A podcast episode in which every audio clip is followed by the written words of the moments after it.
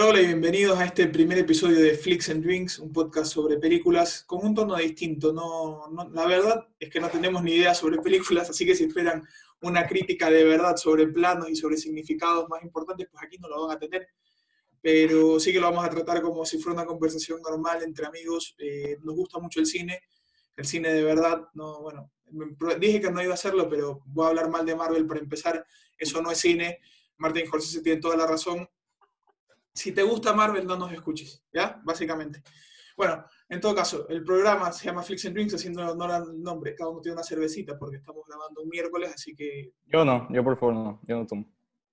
el, bueno, lo iba a insultar, pero no, no quería empezar el podcast insultando, así que bueno, en todo caso, bien. miércoles, así que no vamos a ir con tragos más fuertes, pero vamos a presentar primero al amigo que no va a tomar, al señor Emilio Mariscal, más conocido como Dori. Coméntenos, Emilio Soy. Francisco, soy Francisco. Estoy muy feliz de cuando Juan Fernando me llamó y me dijo para hacer el podcast. Y yo dije, al fin voy a encontrar el lugar para hablar de las películas que veo y no sé a quién decirle para no molestarle sobre los temas que salen en las películas y los temas que siempre hablamos de humor un tipo, un tanto picarón. un tanto, sí, un tanto sobre la chanza un poco picante, ¿no? Con, con su, su, su Así es, así es. Mi estimado Juan Fernando Castillo también nos acompaña, más conocido como el señor Don Castigol. ¿Cómo se encuentra? Muy buenas, aquí muy feliz, emocionado por este primer programa y, y bueno, vamos a, a darle, ¿no? Bueno, como el título bien indica, ¿no? No creo que hay mucho pierde. Vamos a hablar sobre Claro que Glorious Bastards el día de hoy. Una gran película para empezar, película movida. De Tarantino. De, de Tarantino, sí. de- de- de- lo más importante no es de Marvel. Pero bueno, Claro. vamos, vamos, Prepárense, va a ser una hora de esto. Empecemos, empecemos por el inicio, valga la redundancia. La primera escena, la, la-. Dios mío, ya, ya me mataste. No, ya- ya es que- es que ya- Eh, no, es que ese- ese es- ahí es el tema, ahí es el tema. Vamos, es la escena. Pero es una manera rara de empezar una película sobre la Segunda Guerra Mundial. Claro, ¿no? Sí. Francia en medio del campo, todo tranquilo, o sea, te genera un poco de tranquilidad hasta que llega la- los carros de la SS.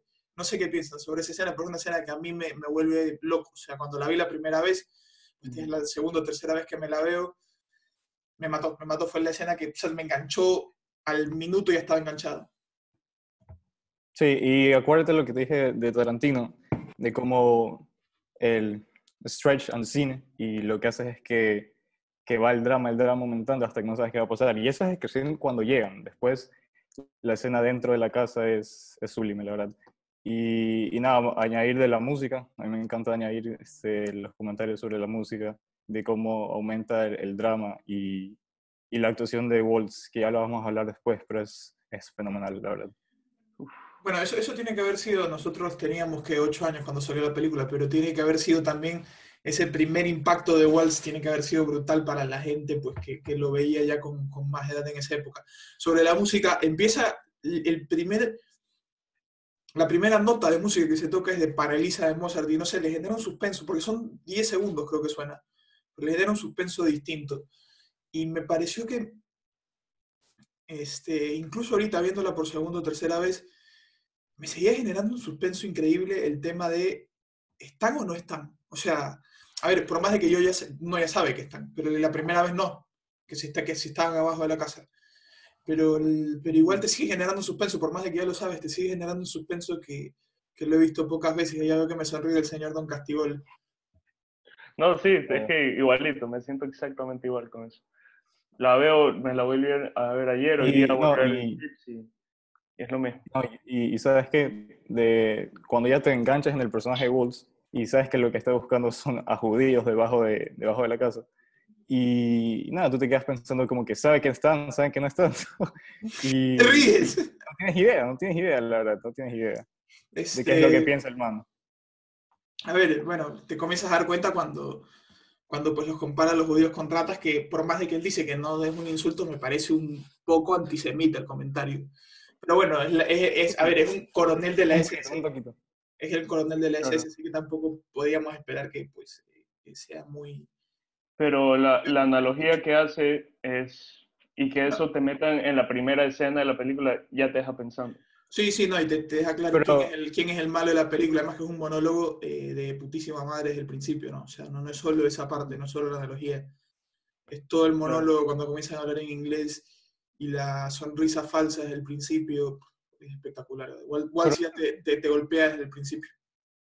¿No te parece que, que puedo haber hecho más? Yo pensaba que se le iba a salir algo más, por suerte no se, no se le salió más, porque cómo hubiera reaccionado, cómo hubiera envejecido la película y esa, esa escena en los, en los años actuales. Bueno, yo- es obvio que le pudo haber metido más, pero no sé si... Claro, Nunca- en la película nunca se establece, eh, que esto también es interesante, no queda claro si Landa en verdad es antisemita o no, simplemente él, Sí, para, él, para él- para él es un trabajo más. Que, es que que- en sí refleja un antisemitismo profundo que tú, pero o sea, digamos, que tenía esos sentimientos fuertes de que de verdad creía que, que pues necesitaban el espacio vital y todo. Obviamente es un personaje antisemita, el coronel de SS no, no va a hacer nada más, pero, pero no te deja claro los sentimientos de Goebbels hacia, hacia los no, no te deja claro su, lo que lo mueve, lo que lo motiva. Pareciera pero que es sí. que- ¿Es cumplir su trabajo o es el odio hacia O es, o es cumplir su trabajo, o es eh, seguir subiendo en estatus dentro del Reich o, o qué mismo. O sea, pueden haber muchos factores, pero nunca se habla de eso, que, que incluso puede haber sido una historia interesante para tocar. O sea, entre los muchos eh, plots sobre los que gira la historia, pudo haber sido un punto interesante, que bueno, lógicamente por, por un tema de, de cronología no se toca, porque si se fijan, empieza en 1941 la primera escena, que dura 10-15 minutos, y de ahí ya todo se desarrolla en un espacio pequeño de días. Entonces, claro, no es una historia que puedes desarrollar ahí. Pero sí hubiese sido algo interesante hablar sobre eso. Así es. ¿Y qué te parece que, que Waltz niega un, un vino y prefiere tomar un poquito de leche? A mí me parece una, una decisión muy, muy, muy acertada, la verdad. A ver, Un Usted- personaje ¿O crees que tiene un significado especial? ¿Crees que tiene un Tiene significado? un significado especial totalmente. ¿Tú crees que lo hace por eso? Porque sí, Tarantino. Y esto A ver, no es pero- de- Sí, sí. pero no sé, ¿se acuerdan la última escena? Cuando están, no la última escena, la, la penúltima escena, cuando están hablando con el, con el personaje de Brad Pitt y con el Mm. personaje de BJ Ahí toma vino. Pero hay como un enfoque sobre, bueno, Tarantino siempre que, que, que- que estas escenas enfoca, pero hay un enfoque sobre el vino. La verdad, como les dije, aquí no, no sabemos mucho de estas cosas, así que no sabemos en verdad Claro. qué decir, simplemente nos estamos imaginando cualquier cosa. Pero sí, algún significado especial tiene que tener, no lo sé. Yo de lo que he escuchado, no solo de, de esta película, sino otras, por ejemplo, ¿cómo se llama esta? Eh, no Country for Old Men. Cuando este man también se sienta y toma un vasito de leche cuando es un psicópata demente. Eso es lo que te hace es pensar, porque tú ves la leche y lo asocias con algo de niños, con lo que toman los niños, algo puro. Y ves a alguien tan enfermo, tan psicoseado, tomando eso, eso le genera al espectador. O más decir tú, Emilio, que cuando veías al man, no, por favor, un vasito de leche. Y No, no, y lo cuando se todo, fondeaba. y se lo fondeaba. No, No, oye, pero cuando saca, cuando saca la, la libretita y empieza a dar los nombres de, de- de la familia y, y tú piensas que, que está, no sé, enumerando, haciendo un pequeño censo, pero es para, para matarlos, ¿no? Claro que sí. Claro que sí, así mismo es. Clínico, clínico, Clínico. don, don Sí, es. Landa. Don Landa que se toma toda la, le- la lechita, ¿no? Pero... Bueno, empezamos mal ya. Eh, pero qué carajo. Este... Pero sí, bueno, también sobre, volviendo un poco al tema de, del personaje de Landa en sí, y de, lo, de qué lo mueve, dentro de que tal vez era solo simplemente ganar estatus, simplemente subiendo, al final día, quién sabe, y en verdad no era, o sea, bueno, pero en verdad no tenía ningún tipo de racismo, simplemente era, sabes que me da lo mismo matar y es mi trabajo y sigo subiendo estatus así, y da lo mismo matar, sea judío, sea alemán, sea lo que sea. Eh, parece, o sea, pero me parece interesante porque día no sabemos y no se lo ve nunca, más de ese comentario, esa, esa analogía hacia las ratas, pero dice que, él- que no es insulto tal, pero no se le ve un antisemitismo eh, tan marcado. Que no es una defensa, porque Feli es un coronel del SS. o sea, Claro. ah, Es que nunca, nunca te da el chance para verlo lo suficiente como para saber, como para saber eso. Por eso es lo que decías al comienzo, que, que le pudieran haber dado más tiempo para conocerlo. Pero creo, que eso pero- pero creo que en parte eso es lo que hace que el personaje sea tan interesante, es que no Que no, no, que desconoces su fondo, desconoces todo, o sea, desconoces todo alrededor Ahora- de él. Ahora que hice eso de, de que desconoces, cuando hace la comparación de las ratas, también dice el man lo de no sabes por qué le tienes un, des- un desprecio, simplemente lo tienes. Lo ves y, y- y lo matas a la rata. Y es, y es totalmente verdad. A diferencia, y que lo compara con la ardilla, Con la ardilla, ajá. Ah, es lo mismo. O sea, entra una ardilla. ¿Qué pensabas? La ardilla y... y, y- y no- pensabas que estaba diciendo que tenía razón, pero No, no, gracias, claramente, gracias a Dios no es, lo, no es lo que estás diciendo. claramente no. Eh, pero no, así es interesante porque dice, bueno, no sabes por qué la desprecias. Después tienes la ardilla que te hace lo mismo y no... Qué bueno. Ujú. No te generan. ca- Casi que le das la leche para que tome. Exacto. ¿Tú le harías una leche si es que entra una ardilla a tu casa? Sí, y con, y con Milo se lo preparo. Leche chocolatada le damos a la, a la Chocolate ardilla ahí. La ardilla. para que se quede feliz. Bueno, pasando al siguiente capítulo.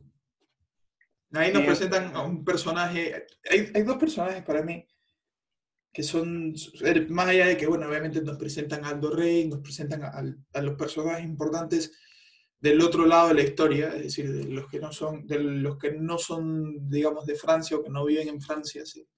es decir, el lado inglés y el lado eh, americano, el lado gringo.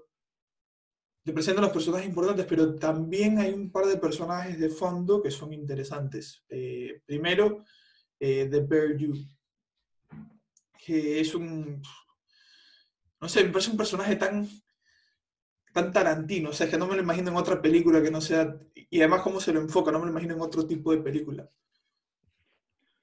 Cuando saca el bate y está, lo están interrogando el man para que le diga la que le diga dónde tienen los, los asentamientos de, de alemanes. Además que- hay.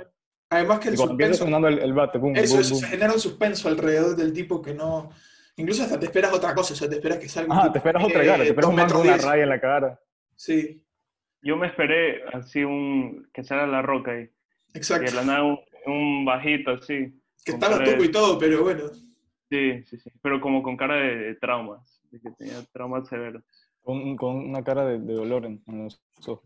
Sí, ahí, lloroso. Muy triste.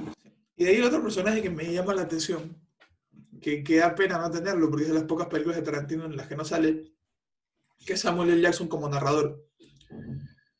Que incluso a veces dice, "Es que a ver, Samuel L. Jackson, tienes que encontrar la forma de meterlo más. O sea, por más que esta película es espectacular como está y no le cambiaría nada, a Samuel L. Jackson, tienes que encontrar la forma de meterlo más. No, no, no veo otra explicación, o sea, me parece tan... Porque incluso cuando hace esas pequeñas píldoras de narrador, no sé, te, te cambia un poco el... sí. Y él, él es el que presenta a, a The Bird You, ¿verdad? Sí, sí. Sí. Y la- también, Bueno, él también claro. explica lo de la, las películas. Los, los, Sí, sí. Lo- lo- lo Sí, por eso el, el único, el único momento en los que sale un narrador es él. Que bueno, no sé qué piensan sobre eso. De ahí, bueno, está Aldo Rain presentándose y el tema de que, bueno, sale Churchill, eh, sale Churchill con, hablando con Archie Hickox, me parece que es el nombre. Sí, eh, Fassbender. Michael Fassbender, exactamente, exactamente. ¿Qué te pareció Fassbender? Espectacular. Pero esa escena, Sí, esa escena es lo que te iba a decir. Esa escena no. O sea, lo que dicen es de, de las más bajas, por así decirlo, de. de de la película, bueno, es necesario una escena así Claro, de vez en cuando, Pero es una escena para... Porque tiene Para como darte contexto. exacto. Claro. Pero sí, o sea, al final del día creo que la primera vez que la vi y veo a Churchill sentado y dije, bueno, Churchill va a hablar más, Churchill. Y al final del día Estaba sentado que- adorno. estaba sentado adorno el tipo. Que bueno, también asumo porque es complicado. Sí, no, pero además el puro también, también ha de ser complicado encontrar un actor que te salga cinco minutos y que te haga un buen Churchill. O sea, y, y lo mismo pasa con Hitler. Hitler sale tan poco que al final del día tampoco vas a contratar a nadie especial para hacerlo. Eh, no sé si me explico. También es importante remarcar que Archie Hickox era un crítico de películas. En el...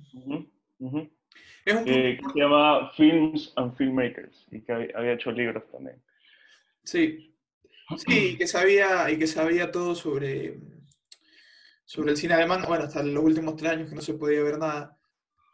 Pero eso es una parte eh, importante que prefiero hablar al final del, del no, del episodio, pero sí del, de que re- recapitulemos todo, porque me parece una parte importante de tal vez el significado eh, más extenso de la, de la película. Bueno, pasamos a la siguiente, a la al siguiente capítulo, que es cuatro años después eh, aparece Shoshana, cuatro años después de que se escapa.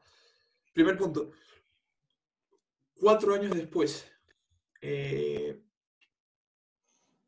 sea, ya, ya comienza a ver la primera distorsión en el tiempo, o sea, en la historia real, ¿no? Porque ya en el 45 ya estaba la guerra prácticamente ganada para los aliados, ya estaba Francia casi que tomada, ya había pasado Normandía eh, hace algunos meses. Eh, esa, esa me parece una parte interesante de la película, es cómo cambia la historia, es decir, eh, eh, la historia, no, no solo ese último punto, porque lo pudieron haber hecho en el 44, en el 43, sino todo un poco es, es- es una historia distinta que pasa en un universo que nosotros no conocemos.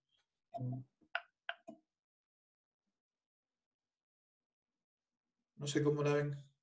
Se me quedó congelado el señor Don Castigol. Ah, no, está congelado. Está pensativo nomás. Estoy pensativo. Cuidado se me marea. Mira. Yo te iba a decir que, que la primera escena que aparece Susana ya grande y que creo que está poniendo algo en de, de la cartelera en el cine y le aparece el...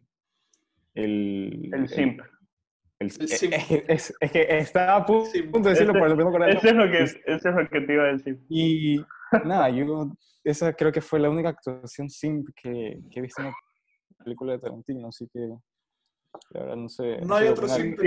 mejor definición de simp que la de Frederick sea, y, y es que es una es Frederick Soler y es que sí, Da una vergüenza en el tipo es, importante. que sea que sea un, un, un personaje importante dentro del, o, o quizás es un, es un simbolismo para hacerlo un tipo de burla quizás que el más importante de o al menos a alguien que le, que le dan tanta importancia en el círculo nazi era un pobre simp no sé pienso Era un pobre y triste siempre el muchacho. Claro. Eh, Tienes que dar, por favor, la definición para los espectadores que no saben. de- Por favor, defínanos un la voy a buscar la voy a buscar Por favor. pero por favor sigan hablando para luego yo continuar Ok. Claro. Para interrumpirnos con tan importante definición. Pero esa, esa, esa, no solo la actitud de Frederick a Shoshana, sino la actitud de Shoshana hacia Frederick. eh, Mm. Muy también- obvia. Pero, eh, ya, pero es que también es interesante porque está claro que ella está intentando de alguna forma ocultar el desprecio que siente por este hombre. Más allá de porque sea un simp, porque bueno, porque es un nazi, porque los nazis le mataron a toda su familia. Este, pero no hace un gran trabajo y y uno pensaría que al final del día en, en la Francia ocupada por los nazis, eh, algún tipo más de, no, no quiero decir respeto porque no es la palabra, sino de actuarían un poco mejor hacia, hacia ellos, ¿no? Por más de que en ningún momento es malcriada, ni mucho menos, pero, pero es obvio su, su desprecio. Y, y- y bueno, pensaría que eso lo trataría de ocultar un poco más por, por el contexto. Y es que también si es que pensás si es que actuaba con más desprecio, bueno, eso, es- eso es algo que no me queda muy claro en la película, que luego lo vamos a hablar, pero ella está cuatro años después de haberse escapado cuando fue. Waltz a la casa. Y, y no sé, quizás trata de eso para no, para no, este, no sé, relacionarse con los nazis y que, y que Waltz se entere y, y ah, me, me recuerda a, a esa muchacha que se me escapó.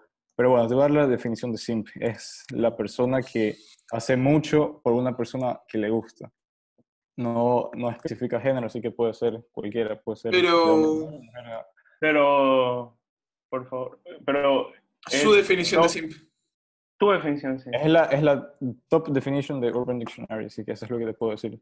No, pero bueno, es alguien que hace mucho sin que tenga ninguna respuesta y que hace Pero, demasiado, más bien exacto, es de exagerado. forma, de Exacto. forma no correspondida. De forma no correspondida, exactamente. Y que no, que no, que no consiga un resultado. Exactamente. Exactamente. Ahora hay otras Bueno. definiciones que, bueno, ya no tocan en el tema, pero bueno. No, Urban Dictionary es la jungla para- más absoluta del mundo. O sea, si comenzamos a leer las definiciones de Urban Dictionary, este podcast se va a desviar y lo van a banear de todos lados. Así que por favor, no. Hablando de cosas baneables, en esta escena también hay una escena, no sé, dura tres segundos el, el Coraway, que es cuando presentan a la traductora de Goebbels y sale Goebbels haciendo unos sonidos culturales mientras mantiene relaciones carnales con la, con la traductora, pero unos sonidos culturales Claro.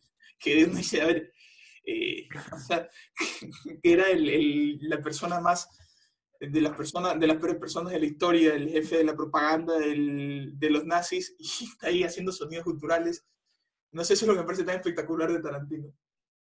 Yo sigo sin entender la escena. Y no, no venía a. No, es que dicen, dicen, ah, bueno, si no quieres saber, por lo que No, yo no sé, leído, lo que yo he leído es que, que simplemente se lo imaginó, o sea, deben pensar que, no sé, que a ver, quizás pasó y está recordando, pero dicen que no pasó, que solo fue una, una exposición de, la, de lo que pasa por la mente humana.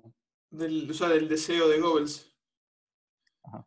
Pero a ver, es que no me imagino a alguien imaginándose a sí mismo en esa situación y haciendo esos sonidos.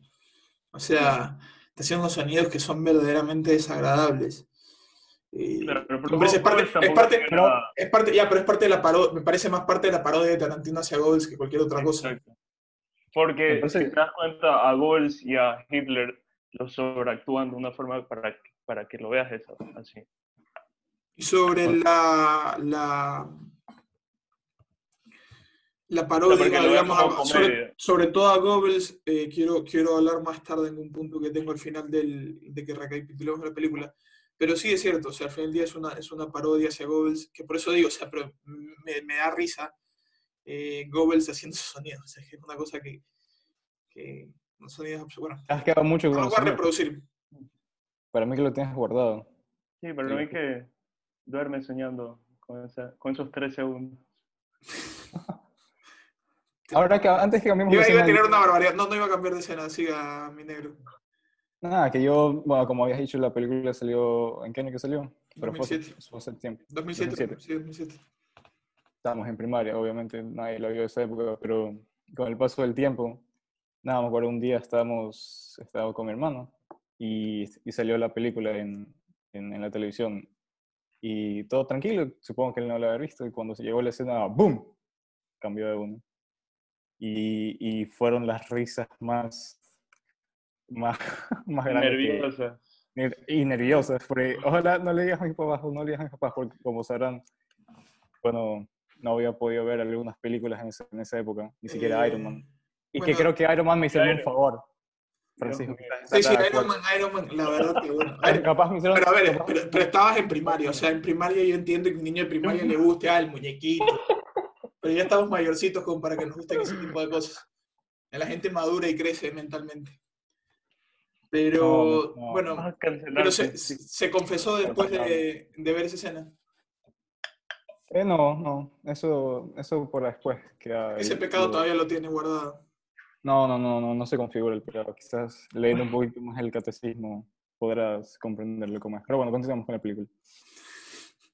Pasamos, después, bueno, llega Landa, que bueno, ya me, ya me descolocó mi negro. Este, llega, llega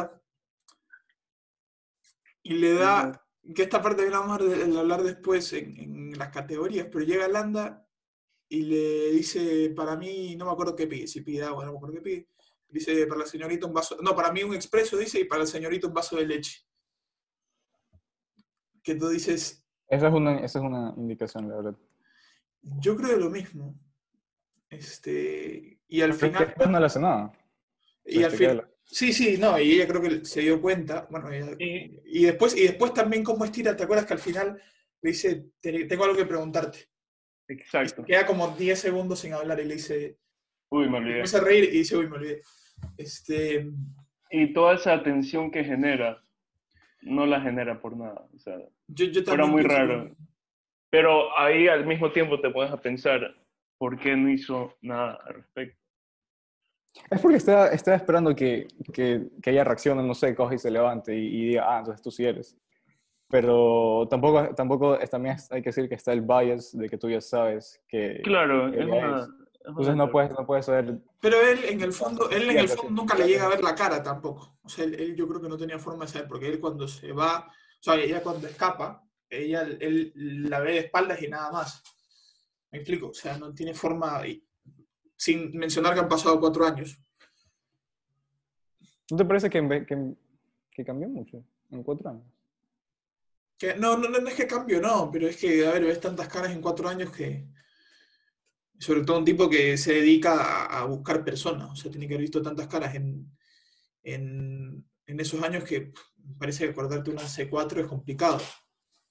Pero no sé, o sea, esa, esa es una de las dudas que me queda de la Pero, película. ¿tú, tú crees que una persona tan calculadora como él no va a haber investigado, por ejemplo, de dónde salió ese teatro y a ver la historia que le dice ella de sus tíos y todo esto, que su tía murió el verano pasado, que él no lo puede confirmar siendo teniendo la autoridad que tiene para... Pero, pero en todo caso, esa historia lo hubiese confirmado después. O sea, no sé si, si ella le habrán avisado, porque ella se entera en ese. No sé, es algo complicado. La verdad, no sé, y, y lo, vamos, lo vamos a hablar más adelante en las categorías. Pasamos a la siguiente escena. Se encuentran con Diane Kruger en el- la taberna. Y me parece además eh, las mejores actuaciones de Brad Pitt en general. O sea, de, los mejores momentos de Brad Pitt en general en toda la película es cuando primero le dicen que era en un sótano y comienza a quejarse del sótano y después cuando le va a reclamar a, a Diane Kruger el- lo que pasó ahí adentro. Pero de nuevo volvemos a lo mismo, es, es ese ejemplo que dabas tú de cómo va estirando el, el suspenso Tarantino, ¿no? Hay algunos, hay algunos ahí. Pero este, este me parece, pero este, este dura como 10 minutos, es una escena, no sé, 15 minutos, no sé cuánto durará, en los que tú dices, a ver, o sea, algo va a pasar, todos sabemos que algo va a pasar. Pero no sabes qué. No sabes Pero no sabes qué, y no sabes cómo, exacto, y no sabes cómo van a salir, porque tú asumes que Michael Fassbender va a salir y al final no sale. Este. No sé. Perdón, pero eso es, una, eso es toda película de Tarantino. todo, todo, todo, todo. Yo, todo. yo lo acepto, solo Ah, que sí. en cualquier momento se acaba el mundo, cae un meteorito y, Que se puede morir cualquiera. Y ya está. Claro, no es como, no es como, no es como Avengers que, que no sé, al final del día uno los... Tú sabes que hay un escenario de 14 millones en los que se salvan y se salvan. Y que se van a salvar, porque... Pero no, Tarantino no, bueno. Perdón. Discúlpeme, niños de 10 años que están escuchando esto, igual no deberían escuchar esto.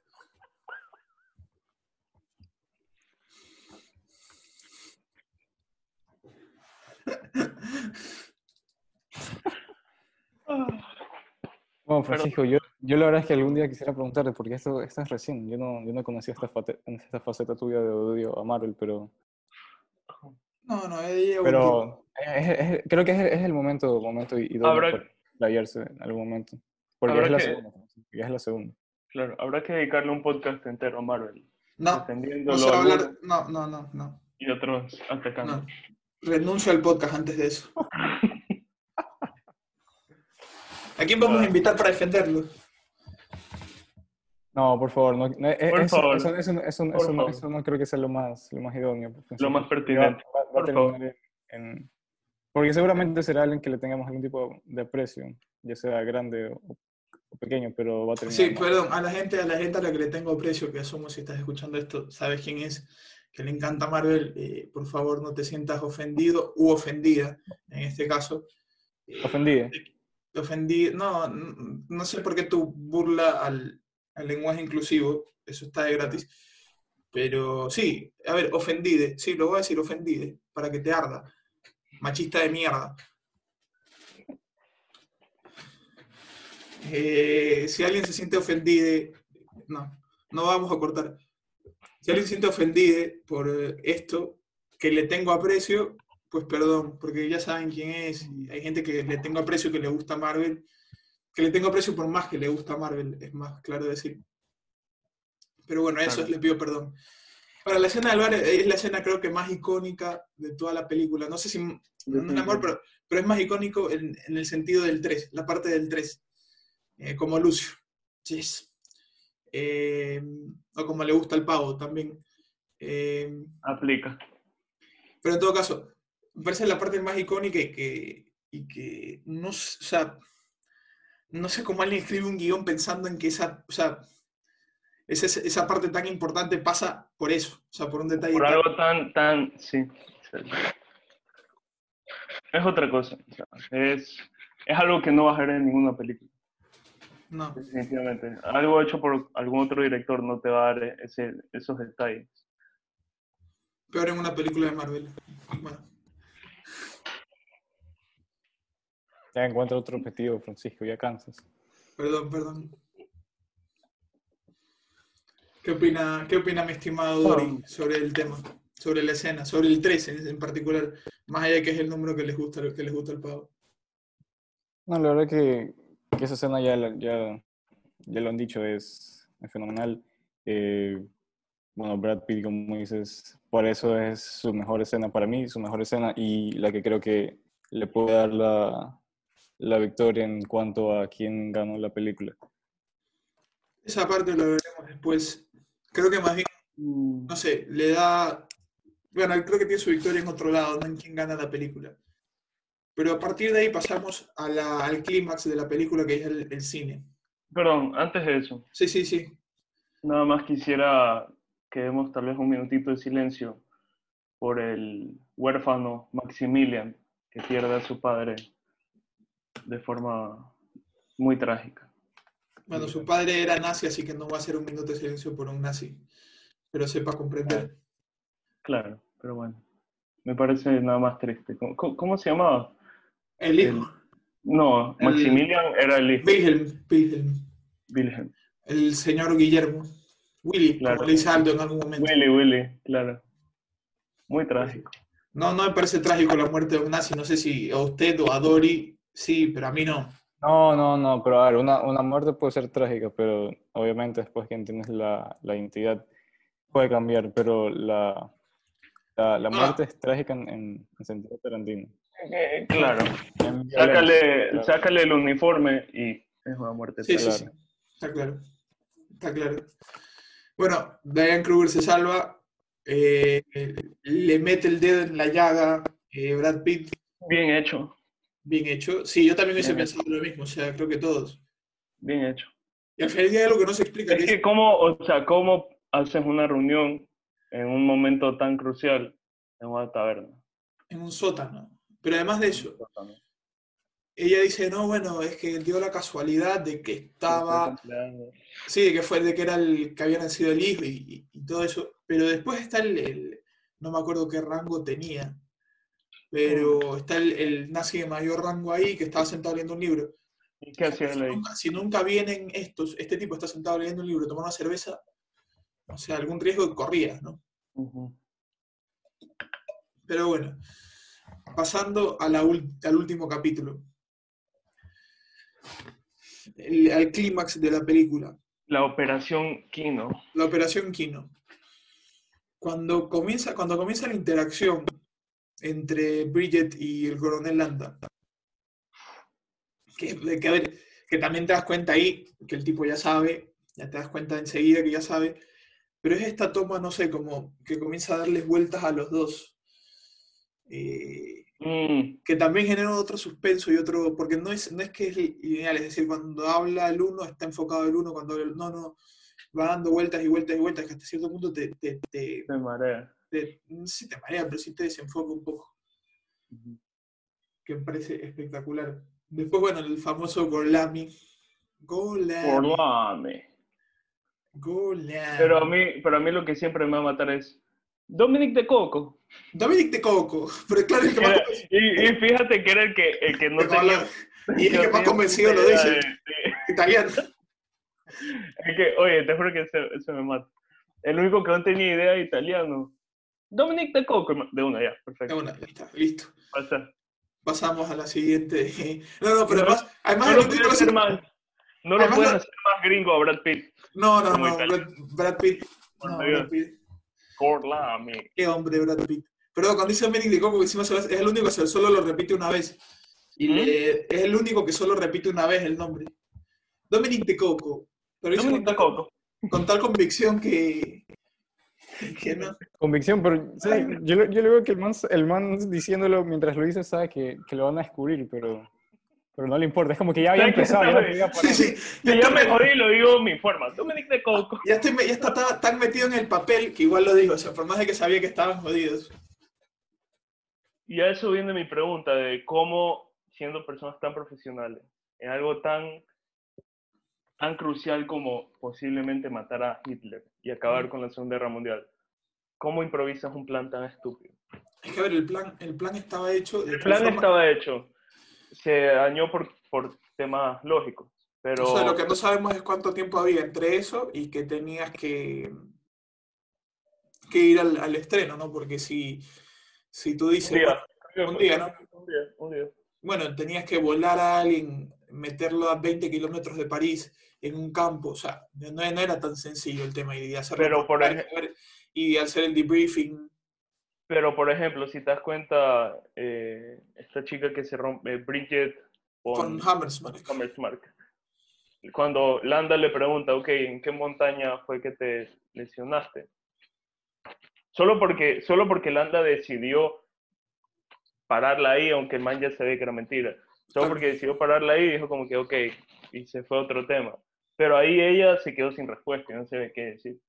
No, es Y que con ella, eso ella- le ella- cogieron no, el tema, no, pero el tema es que ella le dice, ella, ella, su idea era, sumo, hacer que como que había, como que había sido un accidente ya hace un mes en Alemania, todo.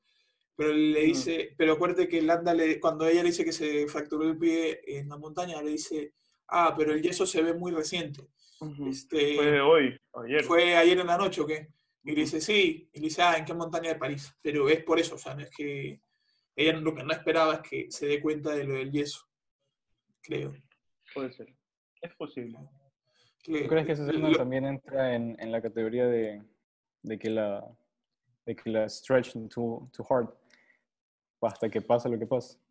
¿O no? Un poco sí, pero tampoco tiene una resolución tan clara como en las otras veces que pasa, porque, eh, bueno, intenta matar y todo, pero no es, no es una resolución tan clara en, ese, en el sentido de todo el resto acaban en tiroteos, o sea, todo el resto de ejemplos en esta película acaban con gente muerta. Este, eh, Pero no sabes, no sabes si Pero es que lo justo- van a justo- Se va- va- Ya, va- pero ya, van a pero- venir- van a entrar mil, mil nazis al como que estaban esperando. Pero me parece que no es lo mismo porque aquí ya te cambia, te va cambiando también con los planos de Shoshana y, y- y, o sea, no, no es como la primera escena que estás viendo la conversación sabiendo más o menos que el desenlace puede o no puede ser trágico. Lo mismo en el bar. Estás en una sola escena, concentrado en una sola cosa. Aquí, digamos, vas alternando, no, no estás todo el tiempo en ese, ¿me entiendes? O sea, no, por eso es que no tiene la resolución tan clara sobre toda esa conversación de, de Bridget y el coronel Landa. Fantástica la actuación. Y después vamos a hablar de quién puede haber Yo, sido el- yo de, de la actuación de Landa. Landa me quedo un buen tiempo. Sí, sí. Lo hablaremos después. Primero terminemos la película. El cambio de actitud hacia el apodo You Hunter de Landa. Porque si se dan cuenta, al principio de la película dice, Mm, eh, al final del día, y si te dan ese apodo porque te lo ganaste, pues usarlo con orgullo. Y al final de la película dice, no, eso es algo que se inventaron, que no sé qué. ¿Cómo, ¿Por qué creen que pasa eso? Ah, es, es- esto lo, no sé qué, el, el, el miedo, no sé. Eso pasa porque al comienzo él utiliza su apodo para conseguir Es su porque ya cambió, ya cambió, ya cambió la, la, la actitud del personaje y, Ah, y- cambió el objetivo por el que lo dice, porque al comienzo lo dice para causar miedo, para intimidar al otro y que diga la verdad, que le diga dónde están escondidos los judíos. Claro. En cambio al final lo dice para voltear totalmente la historia claro. y decir que él que realmente solo cumplía su trabajo y que está en, en una posibilidad de ayudarlos a acabar la guerra. O sea, no, verlo, no, no verle todo lo que ha hecho, todo lo malo que ha hecho de perseguir judíos, sino decir, bueno, ese nombre me lo dan porque odian a los nazis. claro. Pero yo al final estaba aquí porque me pusieron en el trabajo. Ahí probablemente diciendo, no es que soy antisemita, sino es que vivo en esta realidad social, política y, y me tocó. claro. pero lo disfrutaba. De que lo disfrutaba no había dudas. De, No, de de que lo disfrutaba no había dudas. No había dudas. Por eso digo que medio sociópata pudo haber sido el, Mm, el coronel. Y después, bueno, consiguen el trato de que se va a vivir a, creo que era una finca en Nanto, que no sé qué, con una esvástica en la frente. Muy lindo, muy linda esvástica. Es, es poético, pero del día, ¿cómo, Oye, ¿cómo vas a, cómo, o sea, es que te imaginas ese tipo en Nanto, que ¿cómo va a comprar al supermercado leche si quiere? O sea, no puede. Tiene que ir con, no sé qué, me confundieron, no sé. con bandana. Pero, Bueno, o sea, imagínatelo a él con bandana en, los, O, en el 46. ¿sabes lo que me he puesto a pensar? Porque simplemente le toca coger el cuchillito y se lo cierra todito en un cuadrado. Sí, pero igual estaría. A ver, No, porque ya es un cuadrado cerrado con cuatro líneas.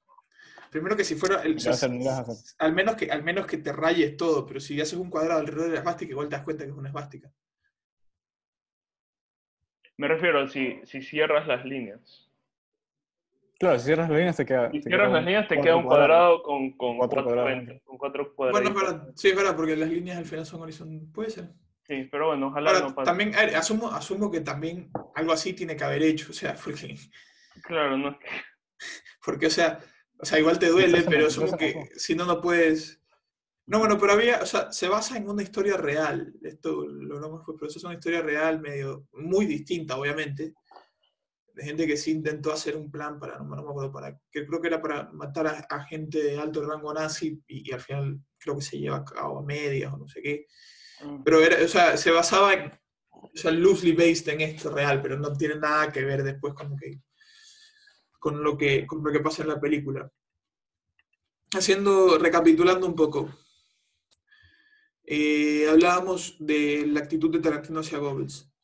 Eh, Tarantino, ya sabemos, eh, bueno, es la primera vez que lo hace, pero después también pasa en Django, él, él crea estas realidades de cómo le hubiese gustado que la historia cambie en ciertos puntos, o sea, cómo le parecería el poético que ciertas historias acaben o que ciertas eh, partes de la historia cambien. Y el enfoque con Goebbels, creo yo, ya me dirán ustedes su opinión, es un poco, a ver, este tipo utilizó al cine de la forma más despreciable que lo pudo haber hecho, eh, para perseguir, para matar, para generar propaganda para un régimen absolutamente totalitario y despreciable, y después lo mata el mismo cine. O sea, como que cierra esa, esa herida, digamos, del el, el cine mismo, como el cine da vueltas y lo termina, es lo que lo termina matando. Que si te pones a pensar es una forma bonita de verlo, o sea, un tipo que utilizó el cine así, que, que muera así, Para, para, sí, sí. sí, no, no sé qué piensan. Ve, el- ve, cómo, ve cómo el fuego lo consume, Francisco. Parecido al, al- a lo que crees también que, que ocurre al final de las vidas. No, yo no creo que ocurra eso. Pero, pero no sé por qué su risa se está burlando de mis preferencias religiosas, Uy, no religiosas. No, no, te, te pusiste. No, te pusiste Terrible. Ah, listo. deja de ver, Pero bueno.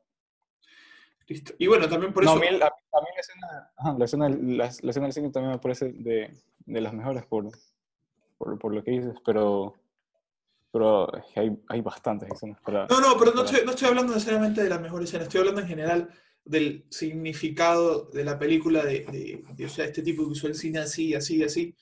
Al final del día es lo que lo termina matando, es como que creo que en el mundo ideal que se imagina Tarantino, eh, eh, eh, pues no sé, tal vez es una idea que, de la que él piensa el cine nunca se recuperó, yo que sé, es su manera de cerrarla.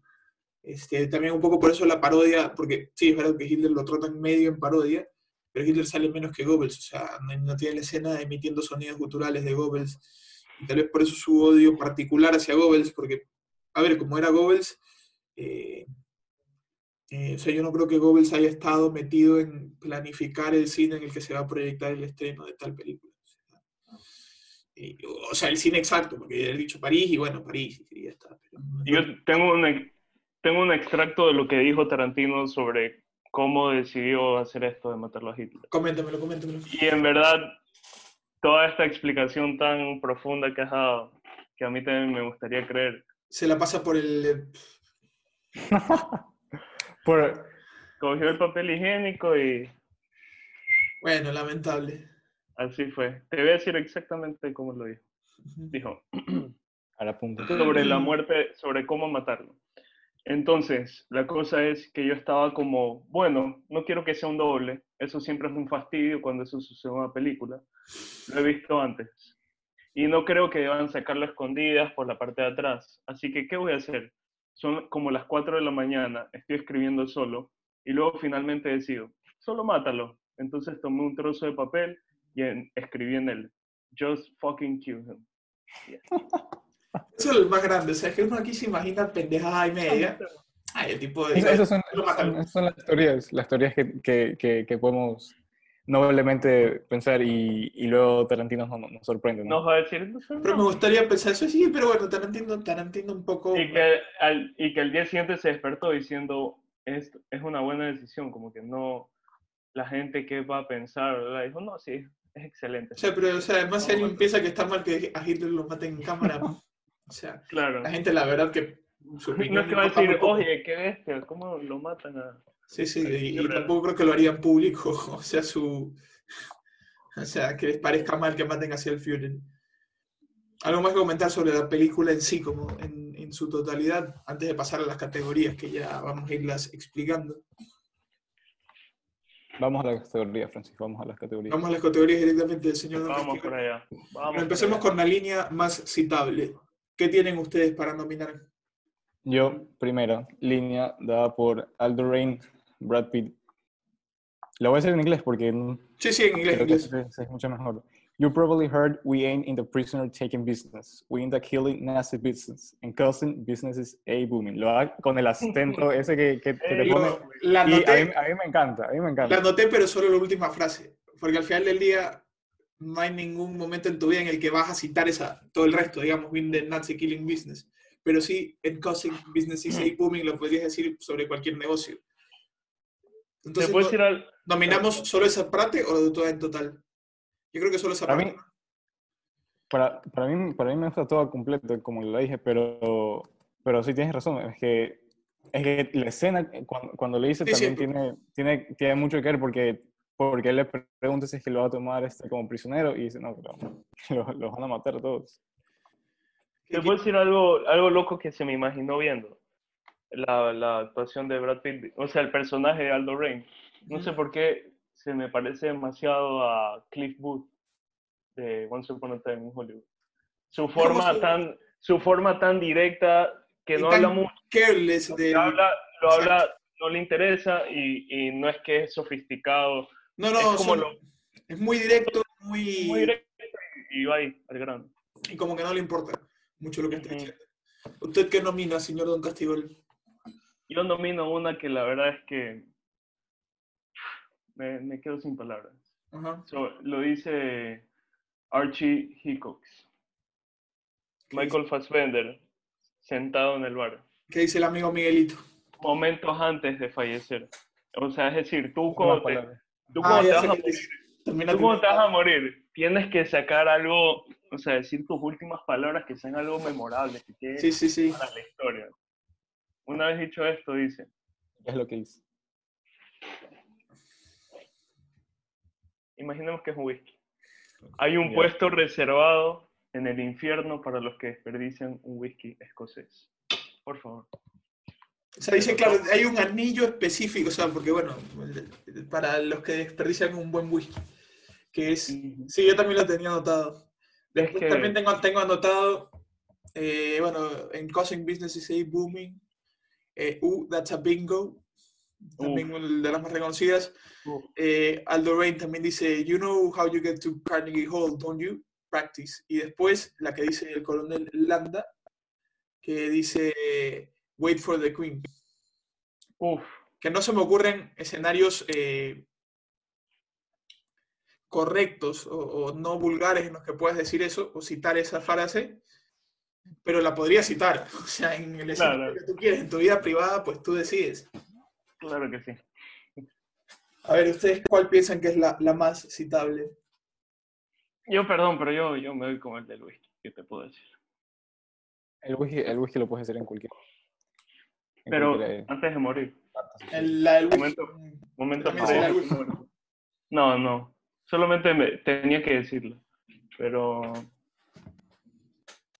¿Qué, qué, qué, qué opina usted, señor, señor Mariscal?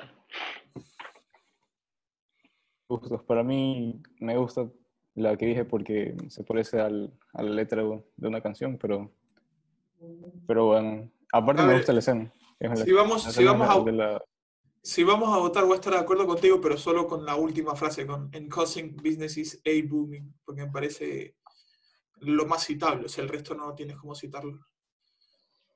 Eh, mi estimado señor Don Castigo, ¿por cuál vota usted? ¿Por la suya, por la que propuso? Sí, claro que sí. Me mantengo. en lo- Entonces ganó en Causing Businesses A Booming, que no me voy a tratar de imitar el acento porque me va a salir eh, Total. por donde se pasó Tarantino mi explicación. Claro. ¿Qué envejeció mejor y qué envejeció peor? Explicar esto un poquito. ¿Qué cosa que en el contexto de los años en que salió la película parecía normal y hoy no tanto? Y yo quiero proponer una en las dos categorías. Eh, no necesariamente una escena, es en sí la idea de, de las parodias a Goebbels y Hitler. Me parece que envejece muy bien en el sentido de que es una parodia de, de, de, de- de- de, pues, gente despreciable, pero no sé qué también envejece en el contexto de hoy si, si se podría de alguna forma hacer una, o, no se ven ya parodias de este tipo, o sea, o sea, más bien simplemente los borran o, sea, o hacen que no salgan, pero no se ven este tipo de parodias, no sé qué piensan. No, las, las, la parodia me, me parece excelente, pero, pero si, si te pones a pensar, también eso, eso es lo que, lo que le hace resaltar. Entonces, no sé si es que nadie más lo quiere intentar porque no sé si le va a salir bien o, o, o porque simplemente es su estilo. Porque aparte que también es un, un estilo muy Tarantino-esque, así que para mí que, que a menos que sea él, no lo veo otro capaz de hacer, lo posible. Exacto. Por eso es que no envejeció bien, porque no es muy complicado que lo normalicen. Que lo vuelvan a hacer, que ya- se lo haga bien. ya, ya algo general, como una norma general, eh, Claro. hacerle burla a eso. No, Porque muchas, muchas veces vas a tener algún problema o algo y te va a salir mal. Y también a fin de cuentas es, es volver a traer un tema tan fuerte, tan complicado. tan Y bueno, complicado. que a Tarantino nunca, nunca le ha molestado sacar temas complicados a la mesa, ¿no? Pasa con la, con la palabra que empieza con N, eh, pasó en Django también, eh, o sea, le, da lo mismo, o sea, al fin- y al final del día creo que ha tenido razón en todos esos temas jodidos que ha sacado, en todos al final día ha tenido razón en cómo lo saca, un poco ridiculizando a los que siguen creyendo en, ese tipo de cosas. ¿Algún otro nominado para estas categorías? O nos quedamos con esto. Yo con eso me quedo. Bueno, pasamos a el premio a la sobreactuación. Que quiero aclarar, Aquí, quiero aclarar, no es algo malo. Para mí, Puede- no puede ser malo, puede ser malo, ajá, Puede ser malo. qué tal, qué, Pero- cuál sea el resultado de la actuación.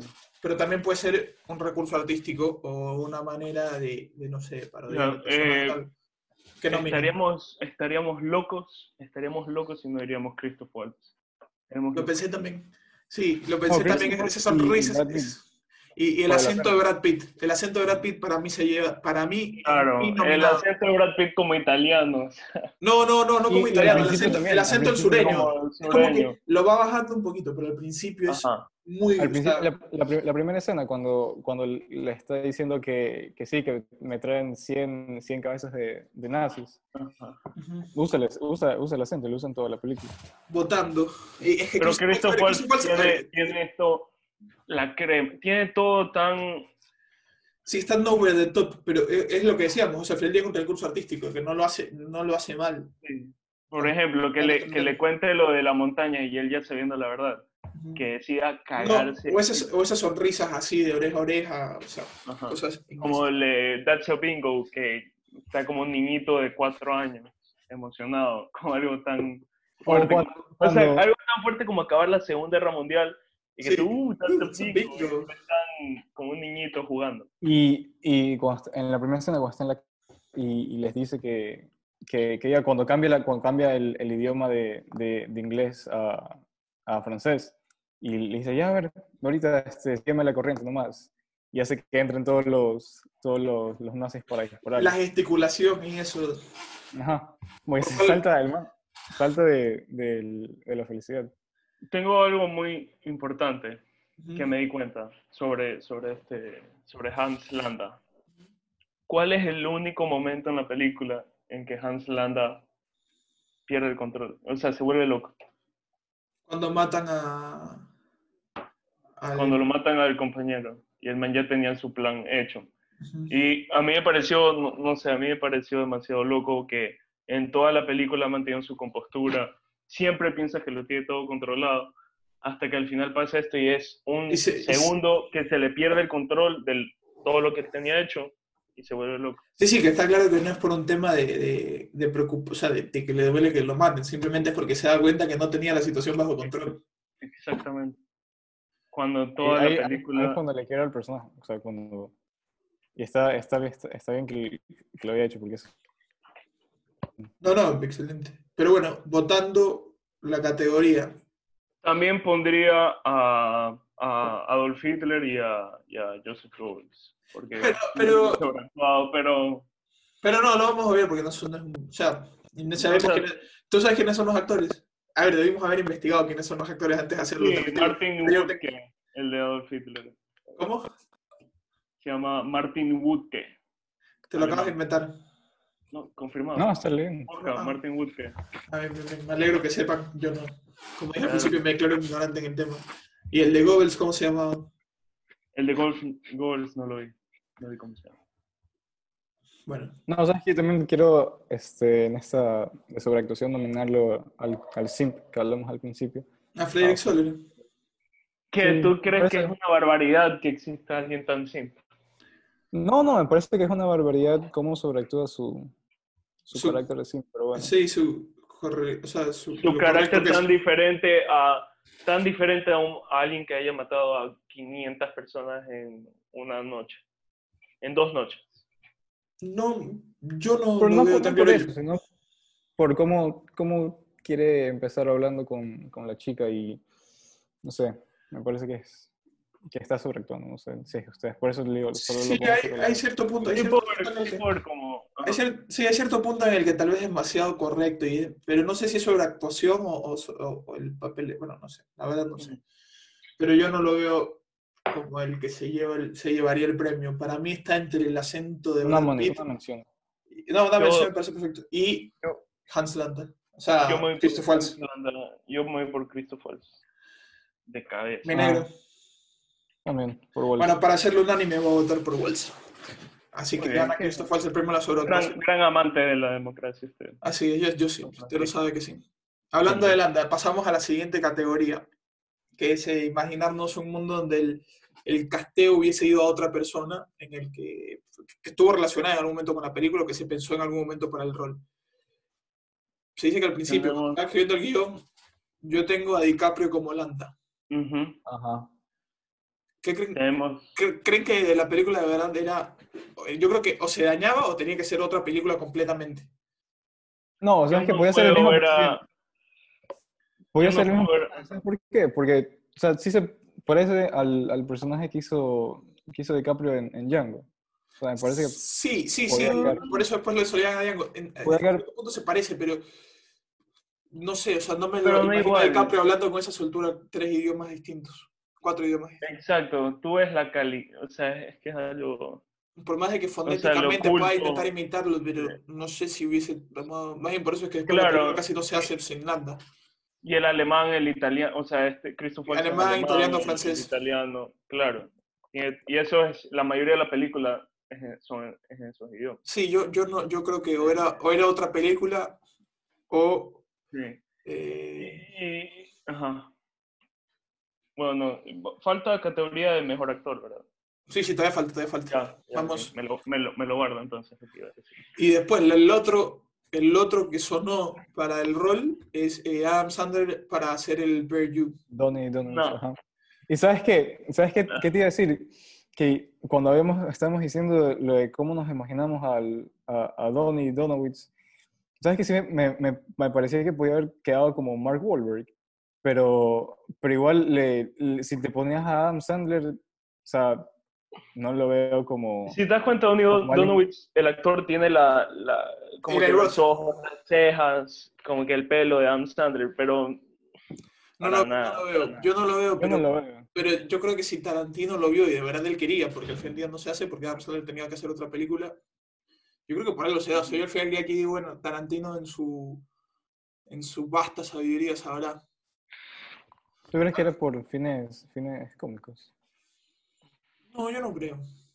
Bueno, creo, al final del día Adam Sandler, o sea, se ve que actuar sabe, o sea, sí, hizo con James y lo hizo muy bien. Pero ¿y cuál es, tú como espectador, cuál es la primera reacción que, que te ves a, si es que te dicen el, el Buryu, el, el que mata con, con un bate a, a los nazis y te sale la Ese cara. Adam. Sandler, no, no, no, no, no. no. Es complicado. Es complicado. También está eh, Simon Pegg, que iba a ser Donnie Donowitz. Simon Pegg Sí. es, eh, ¿te viste Misión Imposible? No, no, sí sé quién es. Ya. Pero no lo veo tampoco. O sea, o sea Donnie, Donnie Donowitz de You.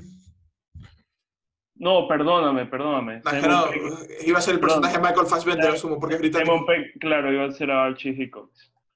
Que pff, para nada, para nada. Ah, o sea, Simon Pegg me parece un gran actor, pero no lo veo, o sea, sobre todo por el alemán. Al final del día volvemos a lo mismo. o sea, Sí, por más de que fonéticamente intentes igualarlo, dudo que lo puedas hacer simplemente. Además que, ¿sabes que hay una historia interesante de Archie Hickox? Porque su historia es al revés, o sea, él es originalmente alemán y, y su idioma nativo es el alemán y después se fue a vivir a Irlanda, o sea, hay como un tema que es al revés de lo que en realidad de, de lo que era en la película.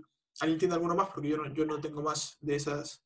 Eh, esos, son, es que ¿sabes qué? esos son los más importantes, los que estuvieran cambiado la película. El, el personaje de, de, de, de este, de, ah, ¿cómo se fue? el- Se fue el de, de Virgin, que era lo, lo que más que hubiera cambiado este, tu percepción.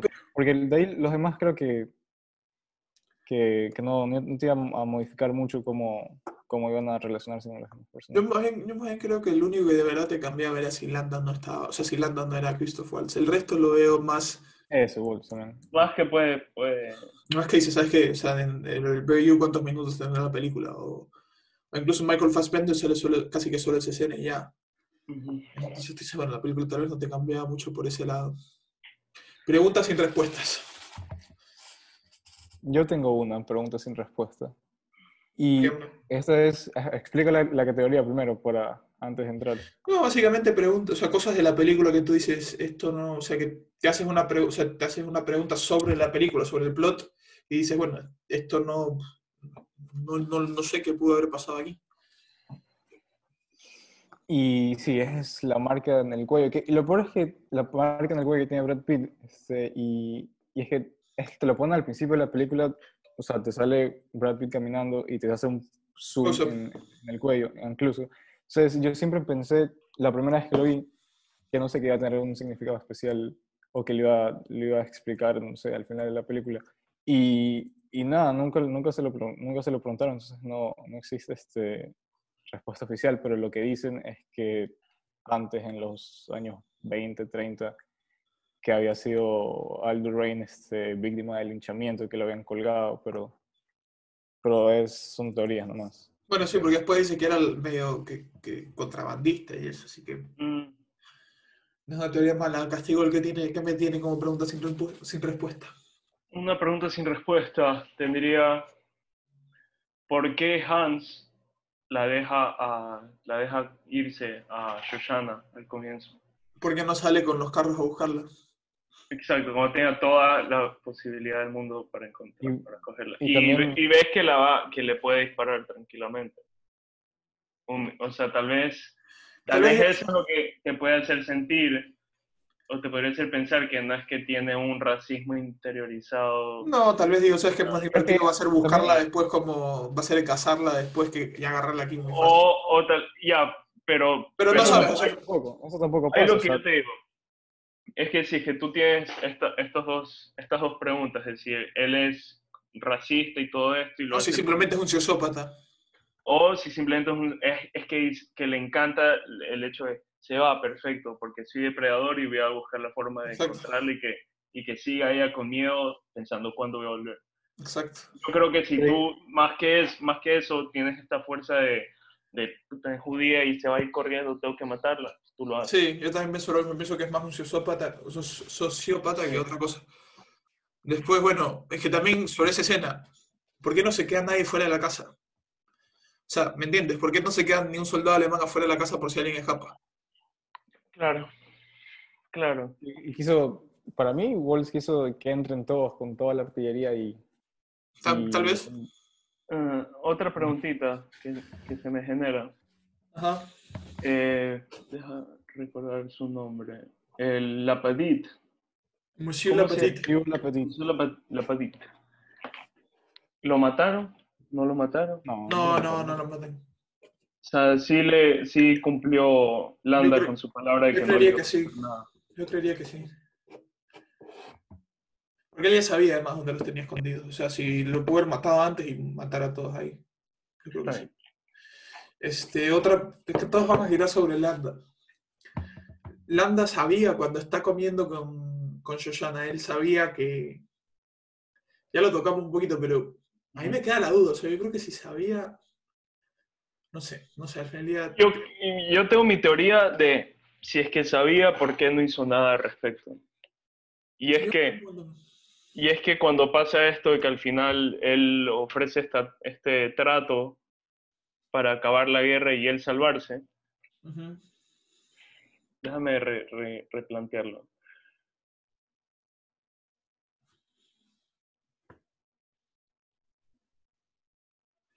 A ver. Hasta mientras sigue, para ir cogiéndole el hilo de nuevo.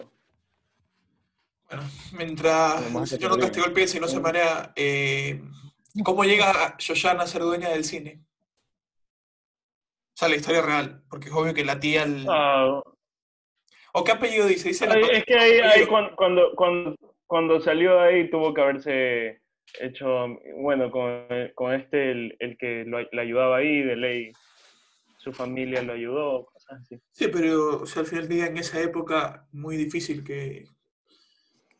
Y también cómo Eh, llega con tanta facilidad, porque supongo que también había nazis ahí o, o que se puede haber comunicado diciendo que alguien escapó, por eso también queda la duda si es que en verdad le interesaba a, Sí, o a simplemente Woods lo que hace. es- perseguirle. Pero más allá de eso, o sea, cómo, no sé, o sea, cómo llega a ser dueña de un cine, o sea, más allá de- del resto de cosas, o sea, cómo, porque es obvio que no lo heredó, porque si lo hubiese heredado de su familia, que es judía, se lo hubiesen quitado, Quemado, se lo- o quemado. o quemado, o matado a ella y quedarse con el cine. Tal vez yo creo que, que, que era del, que en vez de ser de ella, era de algún familiar de, del francés que, estaba, que, que le ayudaba. Pero en esa época veo muy difícil que en un- una Francia Ah, ocupada bueno. por los nazis un negro pueda ser dueño de, de un cine. Claro, claro, claro. O sea, no sé, es una, pero bueno, por eso es una pregunta sin respuesta. Al final del día, bueno, ya Bueno. reformulaste la... Sí, sí, sí. Coméntemela. Por favor. Bueno, que él ya en, ya en ese punto, sí obviamente lo que pasó en, en Operación Kino cuando hace este trato fue que dos días, un día, un par de días después, él ya tenía en su mente este pensamiento de vamos a perder la guerra. Y al ser, al recordar que fue esta persona que, que es judía, que se escapó hace cuatro años y puede hacerle algo, tal vez como que ya solo quería evitar seguir cometiendo estos crímenes de Yo, guerra. yo pensé lo mismo, pero al final del día él no le servía nada eso si no hacía un trato con, con los aliados. Claro, pero tal vez en su mente tan, tan planificadora dice, ¿para qué me van a poner a, a matar a esta judía y que se me agregue otro problema más? Pues Sí, imagínate que haces el trato y esa pero los Sí, problemas que tenía Sí, o sea, le 20.000. daba, le daba igual. O sea, si al final del día había Ajá. matado a todos los judíos de Francia, te da igual. Mm. O sea, no te va a cambiar la pena por eso. como una más, una menos. Una rueda más al tigre, no. O sea, para una red más al tigre. Sí, sí, es que, es que, a ver, pero Es así. inevitable es eso, porque al final del día no te van a sumar años a la condena ni te van a matar de una manera más cruel por una más. O sea, yo, yo no creo que te... Pero tal vez, bueno, no, No, es no que digas igual, que se quiera reivindicar, pero, no, pero también tampoco. te queda la duda. No, tampoco. Es que él, al final día, o sea, él lo que quería era el trato, entonces tampoco veo... Yo, yo creo que no sabía y, y que te generan el suspenso alrededor de eso. pero- simplemente Tarantino lo hace para que tú estés Exacto. y... Y, y dejarte con Pues estas dudas. porque ya sabes. Pero, pero entonces yo lo vería ya, eh, ya un poquito forzado que encima la que ella se to- tome la leche, que le diga te tengo que decir algo, ah, me olvidé. Sí, yo también pienso lo Como si mismo, fuera, pero- como si fuera una persona tan... Pero y es que, es que todas esas pueden ser coincidencias, te pones a pensar, y simplemente te las pones porque tú ya tienes esa información. ya Sí, sabes no, que- además, o sea, quién sabe- y- Hay muchos dulces que se toman con leche tradicionalmente, capaz el strudel era uno de esos, no sé. Digo, el- Pero y, y entonces, ¿por qué él no se lo toma con leche si le gusta la leche, como ya se vio en el comienzo?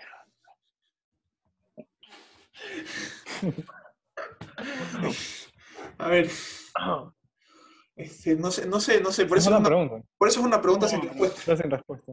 Que es bueno, ajá. Aquí nos podemos quedar filosofando. Sí, horas de horas. Vamos filosofando tampoco, o sea. A ver, que no equiparemos lo nuestro a lo que hacía Sócrates, o sea. Claro, claro.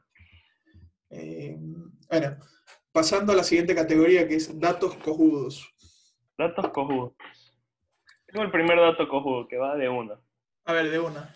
¿Sabías que una gran ayuda para Quentin Tarantino para terminar el, el, el- el guion fue el cantante Jason Mars? ¿Cómo así? Porque este man cada vez que se estresaba escuchaba I'm Yours y eso le daba paz. Ah, Con eso escribía el guion, escuchando I'm Yours. Datos cojudos e incomprobables a la vez en este caso, ¿no? E incompro- Se supone que es verdad, pero bueno. Ahí Pero quedan ustedes creer. Mi estimado Moreno. Yo incomprobables no tengo. Tengo uno, pero que es comprobable porque lo dijo el mismo Tarantino. Y es que si no se llamaba, no se podía llamar Inglourious Basterds la película, se hubiera llamado Once Upon a Time in Nazi Occupied France. Que por suerte no le puso así, porque si no, no hubiese puesto Once Upon a Time in Hollywood. a- Sabía que Claro lo a decir. Y, Y, me además, y además le puso el bueno. primer capítulo. Once Upon a Time in Ajá. Nazi Occupied. Ujú. y, y, y sí, aparte me parece que queda mucho mejor eh, One- Inglourious Basterds.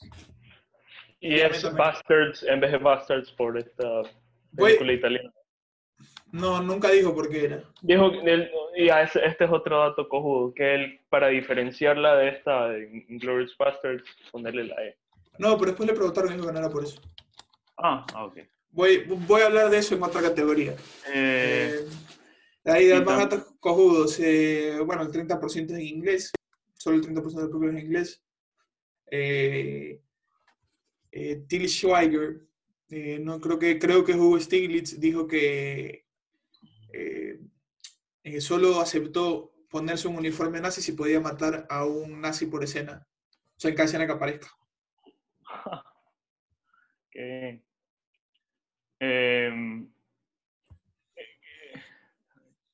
Esta película, cuando la pusieron los cines de Alemania, todas las esfásticas las censuraron. Bueno, siguiente categoría. ¿Quién de esta película estuvo en el pico de su carrera? Y yo aquí propongo, propongo tres nominados. Christoph Waltz, Melanie Laurent y Quentin Tarantino. Voy a hacer el argumento para cada uno de ellos. Que yo, yo tengo claro cuál es mi opinión, pero voy a, defender a cada uno de estos nominados.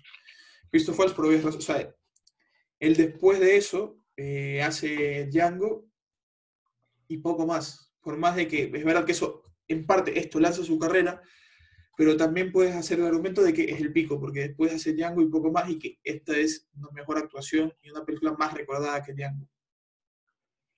Melanie Laurent, porque bueno, solo hace cine francés y, es, digamos, casi que la única película mainstream que ha hecho y, seguramente la película más vista que ha hecho. Y ahí Tarantino, porque, bueno, en la mayoría, a, mí me gusta Upon a Time in Hollywood, para mí es top 1, top 2 de Tarantino, eh, con Pulp Fiction, ahí dependiendo. Pero para mucha gente, su top 1 y su top 2 son esta y, y Pulp Fiction.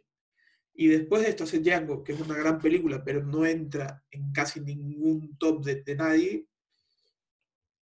El Y- mío sí entra, Francisco. Bueno, me parece muy En el igual, el medio igual. Me parece muy respetable, pero voy, Fantástico. como te digo, para mí, no, para mí no es el pico de la carrera de Tarantino. Pero tiene tantos picos que es muy jodido decir cuál. Pero el punto es, después hacer The Hateful Eight, que es seguramente la peor después de... Sí, sí, sí. ay, ¿cómo, cómo se llama, ¿Cómo se llama la del carro? Mierda, La del carro. sí. Bueno, mientras busco eso, que se me fue el nombre ahorita.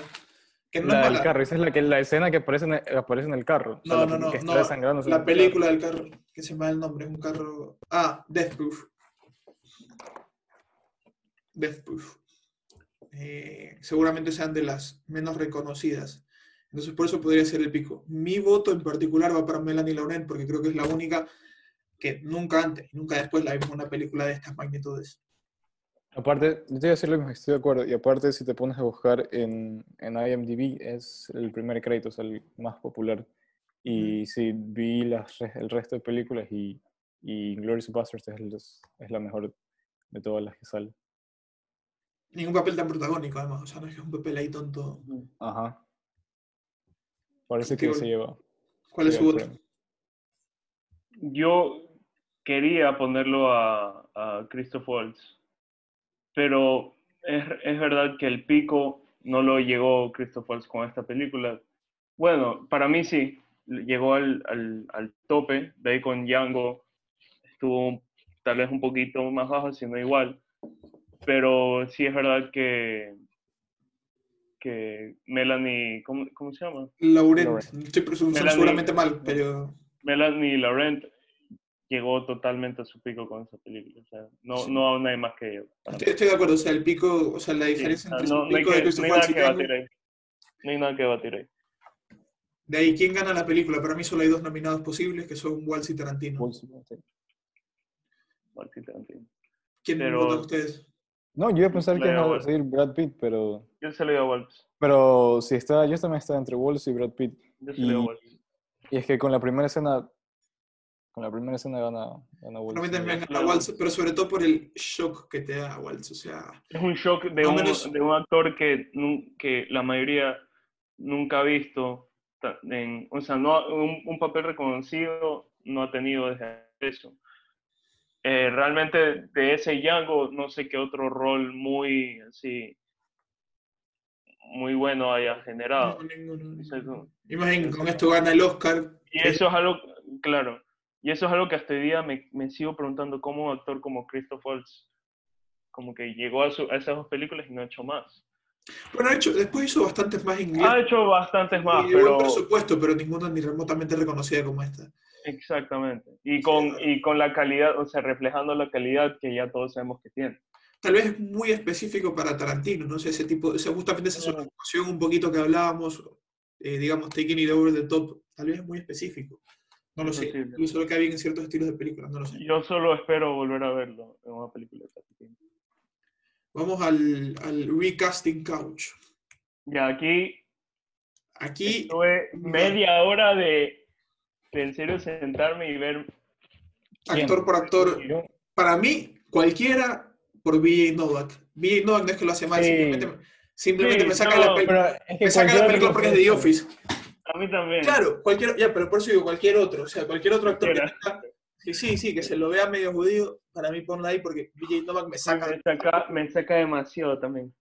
Cuando, cuando, cuando, cuando grita en la, en, la, en la primera escena que sale, que está, que está con Brad Pitt este, motivándolos, diciéndole que, que sí, que vayamos, que vamos a, a matar a 100, a 100 nazis cada uno. Y grita, y tú te quedas, pero tú, tú le No. pasas el...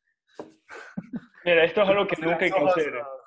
Nunca hay que combinar como que, como que personajes de otras vainas con... Como que no te puede caer mal un personaje por una... No, pero es que no, es- no es que te caiga mal, es que... Simplemente es que- otro Claro, a mí, a mí su humor, a mí su, él, él está en la película para hacer reír. Y su humor desde The Office es el personaje que, me, que peor me cae. Y No, a mí me saca simplemente por ser de The Office, como que no se está en este Sí, me saca... tan me serio y me comienza a reír un poquito. es ¿Alguna lo que te decía con, con Adam Sandler, que lo, lo que hubiera pasado con Adam Sandler. Pero, ¿sabes que Yo lo puse en el sofá de recasteo a Adam Sandler. Pero no lo puse por... por No, Donnie lo pusiste por Eli- Ah, ¿por quién? Lo puse... Lo puse por, por Frederick Soler. De Simp. No, no, no. Que la haga de Simp. No, no, te fuiste a la mierda. O sea, No, de Simp. te fuiste a la mierda. A ver, a ver, ¿por qué? Porque es un personaje serio que es justamente súper, no sé, no sé, no lo veo, lo veo mucho más de- y me encaja mucho más que, además que no es un tipo que te lo imaginas en un uniforme nazi, o sea, no puede ser un nazi. O sea, peor un nazi tan decorado, o sea, no, te, no, no lo ves. A ver, pero ¿cómo vamos a hacer? Como que yo, por ejemplo, digo todos mis... mis Sí, sí, tú dile los que, los que Ya, creas. a ver, voy, voy. En vez de Brad Pitt, me puse a pensar en un actor que sea, como que, que le haga más o menos que sea... O sea, pero es algo, súper- es algo que tú crees que hay que mejorar la película, no es que así, no es que cada personaje Mm. sea un recasteo que también- que también tú puede crees que ser- mejore la película. Es que, es que muy difícil. Te vas a reír de a que- que o- o. Claro, es que yo decía, no puedo cambiarlo a Brad Pitt, pero Claro, no. si tengo que cambiarlo, puse a Clint Eastwood. Sí, estuviese, Clint sí pudo haber funcionado, tiene pero, pero más joven. Ma- ajá, un Clint Eastwood joven. Pero ya, pero o sea, yo digo, yo digo gente, gente que tú creías que haga mejor la película. No sé si. Ya, en vez de Hans Landa, de Christoph Waltz, Al Pacino. No, no te hace mejor la película. Con todo el perdón al No te Pacino. la hace mejor. Yo sé, ese también le dije, no, no la hace mejor, pero si lo cambio. No, solo, solo, solo es, sí, también la idea de tener al Pacino de, de- con personaje principal en una Claro. película de Tarantino me mata. E- Esto que sí, por Dios santo, que lo- la mejora es poner al señor Robert De Niro en vez de Fassbender. No, Sí, tampoco la veo. No, para mí Sí. Yo No, creo sí. yo, yo convencí. por, por lo que hablábamos antes, por el acento. O sea, es que el acento tiene que ser más o menos natural. Pero es que te quedas, te quedas más, más Pero es que acento, te imagina- quedas con la Y cara. por pues. edad, y por edad no dan los años.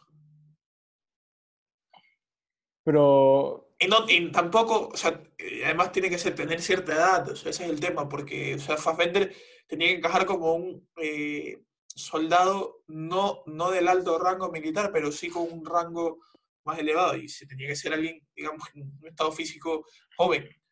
Claro, pero en Pues, forma, de, en forma de series y la cómo refleja la autoridad, Robert De Niro yo creo que lo hubiera... Podría haberlo, sí, sí, a ver, De Niro nunca te va a encajar mal, o sea, eso, olvídate. Eso olvídate. ¿Alguna Bueno, en vez de Donowitz lo puse a Shia LaBeouf. mm, Entra.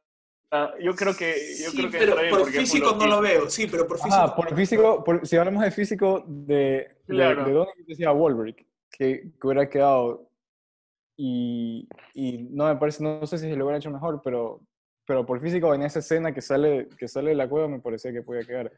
A mí, para mí, que para mí no hay, o sea, no sé, el único que a mí me saca de la película es Villa Nova, que no veo otro que te mejore la película. Y, y te digo poner a cualquiera, ya me da igual quién. Bueno, en vez de Hugo Stiglitz lo puse a John Bernthal. Pero es lo que te digo, o sea, tiene que ser alemán. Claro. Bueno, en todo caso. Pasamos a la siguiente categoría, que es básicamente eh, poniéndonos quisquillosos, es decir, sacando temas que, que nos molestan un poco, pero que son particularidades nuestras. Yo, quiero- yo dije que no tenía ninguno cuando hablábamos sobre el episodio, pero tengo uno. Tengo uno. Eh, me molesta que Bastards esté con Knight. O sea, me molesta, porque o sea, después eso de hacerse el misterioso de Tarantino me molesta un poquito. O sea, me parece una fantochada más o menos. Que se la permitimos porque es Tarantino. Pero que si fuera cualquier otro, está complicado. Pero ¿por qué? ¿A qué se...? Porque encima, porque después no lo, no, porque después ni lo dicen, te dicen No, es parte del misterio y es un toque artístico y no sé qué, y me parece que es cambiar una letra, o sea, me parece que no le veo el- el- la necesidad, o sea, A no ser que haya sido por, por lo de diferenciar el, tampoco creo. diferenciarse Y así fuera. Hay muchas Tampoco. películas, o sea, sí, o sea, el... O quizás, o quizás como dices, simplemente se le ocurrió un día y dijo, ya. A bien". mí algo que me pone quisquilloso de la trama, eh, que, o tal vez sea el, el arte de esto, pero ¿por qué nunca en ningún momento se conectan los planes de Shoshana con los de los, los bastardos? Sí, sí, a ver, es que está muy bien. Me parece Que que está muy bien la película. Me parece que encaja mejor así la película, pero sí está un poco de, Mm. de ansiedad el, el decir, oye, que ya lo están matando por otro lado. Exacto. Y algo que me pareció que, que, que no lo entiendo. Cuando están viendo la película, Shoshana y, y el otro, ¿cómo se llama el, el, el compañero de Shoshana? Marcel. Marcel. Cierran todas las puertas Ujú. ya para prepararse y el otro va para... Así Y después de eso es que ella sube y luego viene el Sí, sí, se. Que, Ya. bueno, no, no, no, perdón, perdón, antes, antes de que sigas con la idea, no hablamos de esa escena, o sea, es que eso es Tarantino puro, es que es Tarantino puro cuando muere Shoshana, o sea, es que la primera vez, y más bien, la primera vez no te lo esperas, y yo me había olvidado, y cuando le doy la segunda vez y va a pasar, digo, cierto que aquí le matan a Shoshana, y como, mierda, ¿qué? O sea, ¿en qué mente se te ocurre eso? Este final, o sea, en que Tenía que poner un todos. Tarantino. Tienes que poner un Tarantino ahí. Bueno, sacando, bueno, ¿cuál era la idea? Bueno, que como eh, ellos cuando están ahí adentro, los Donowitz y, No, Donowitz, Frederick. Frederick. No, no, no, no, no. Los, que, los, los bastardos. Ajá. Era Donowitz y Y Omar me parece que se llama el otro. ya. Ellos salen al baño a cambiarse y todo. Pero esa escena, estoy casi seguro que viene después de cuando cierran las puertas. ¿Cómo salieron? No, me parece que no. No, fue- no, no, Fue después, fue después. Fue- Fue, o sea, ellos salieron antes. Sí. Sí, salen Pero antes. eso, eso también me pone quisquilloso que es justo. No, porque ¿sabes qué, Era ¿sabes qué hacen? No, que ¿sabes qué hacen? ¿Sabes qué hacen? No, ¿sabes qué hacen? Salen, es que primero sale uno a, digamos, ver dónde estaba Hitler. Después ya lo llama al otro, salen los dos, ahí se cambian y todo y ahí cierran las puertas. Que también te digo, esa es otra cosa que me... Lo que, ¿Cuál era el plan, pone cuál era el plan de Shoshana, cuál era el plan de Shoshana para matar a Hitler y Goebbels? Exacto, O sea, iban a salir los dos vivos, exacto. porque esa puerta estaba cerrada. digo que el plan, que no me pareció un plan Oh, no, perdón, Por ninguno de los, de los dos lados, un plan bien, bien ejecutado. O sea, bien formado, que a la final se dio por suerte por, por Hans Landa. Porque si no, se los cortaban a los cinco minutos. pero el de, bueno, sí, es verdad, por lo Lo menos el sí de los faltaba- bastardos. Pero es que una, una vez que una vez que Landa ya hubiera detectado eso, se hubiera cancelado la película, no hubiera seguido rodando y Shoshana no hubiera tenido chance de hacer lo suyo. Puede que si te das cuenta, nada hubiera Sí, es pasado. verdad. o sea, fueron es dos verdad. planes realmente mal hechos. Eso me, mol- me molestó un poco. Es verdad. Mi estimado Moreno, ¿qué lo pone quisquilloso a su persona? Eh, ya lo dije. en sorprende en un preguntas, poquito preguntas sin respuestas. Ah, bueno, ok. No, no, sabes que con estas, con estas cosas de películas y está diciendo que simplemente hay que apreciar el arte por lo que es y, y cuando hay algo que no es arte, sí quedan los, los cosas quejillosas. Pero aquí lo único que tenía que decir era de cómo Susana escapa del lugar, cómo escapa de la casa, y luego obviamente cómo llega a estar cuatro años allá sin ningún tipo de, de represalia, por así decirlo, de Wolves. Sí, no, eh, a ver, Y lo que me molesta también es, es que quería, quería, lo que me molesta es que quería que Nos quedamos ya hasta mañana. sí, y me molesta que en serio yo quería que, lo, que la, la marca en el cuello de Brad Pitt tenga algún significado y, y se lo cuente a, a, a Waltz al final cuando le está haciendo la marca en el en, el, en la frente. eso no molesta, pero aclarar nomás que esta categoría final del día son cosas que nos molestan, pero nos molestan mínimamente, o sea, que al final del día es lo que dices tú, o sea, es arte y hay que apreciarlo como tal. Al final del día son cosas, son libertades creativas que te tomas y ya está. Pero que es una categoría que me parece divertida y poco más, o sea, no, no, no es que estamos... eh, Criticando. criti- Criticando, menos. yo- No, no, Yo, yo antes muerto que criticara. no, no, antes que esa, no, esa herejía no, no, no se las permitiría tampoco. Pasando a la última categoría y para cerrar, al menos que tengan otra que... Un- no, una ac- acotación. Conozco a gente que no se ha visto Bastardo sin Gloria por, por, el, por la marca de, de Brad Pitt porque tienen esta- estas fobias de, de, de abrir- de las gargantas, no sé. Después me contará, después me contará quiénes son. Bastante. Muy, muy, muy, muy lámpara. eso. Después me contará quiénes son. Y si pueden ver un partido de, de Boca, viéndolo a Carlitos. A Tevez. Carlitos Tevez. Carlitos, ustedes no lo pueden ver. No lo pueden ver. Negativo, Uh, negativo. de lo que Ay. se pierde. Pero me, me enteré de esa fobia con, gracias a eso. Esa- Ah. Ajá. No saben lo que se pierden. Claro que sí. Es así. Como, bueno, iba, iba a ser otro reto hacia Marvel, pero no vale la pena. No nos vamos a rebajar a su nivel. Yo te iba a decir, has madurado, Francisco. No, ya jamás. Nunca. Eh, para cerrar, escena que podrías ver mil veces. Díganme solo una. ¿Cuál es la que usted... bar. El bar. Negro. La primera. La primera me encanta. La primera a mí también. Para mí la primera es que ese suspenso, ese...